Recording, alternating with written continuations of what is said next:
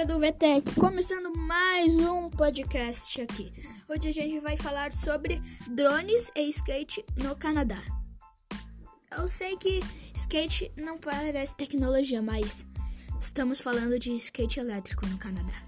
Assim, o que eu quero falar é: no Canadá você pode comprar drogas. No Canadá você pode. Não, você não pode, mas se você ultrapassar o sinal vermelho de carro, você vai ganhar uma multa menor do que andar de skate elétrico na calçada. Eu imagino que por quê? É, se você o skate elétrico vai um pouco rápido, você pode atropelar os pedestres. Os pedestres.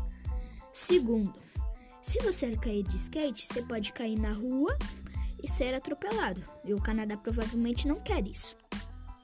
Isso que eu imagino. Agora vamos falar sobre drones.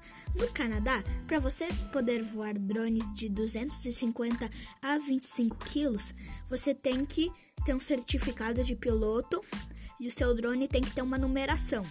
Só que daí a DJI, sabendo disso, ela foi lá fez um drone de 248 gramas.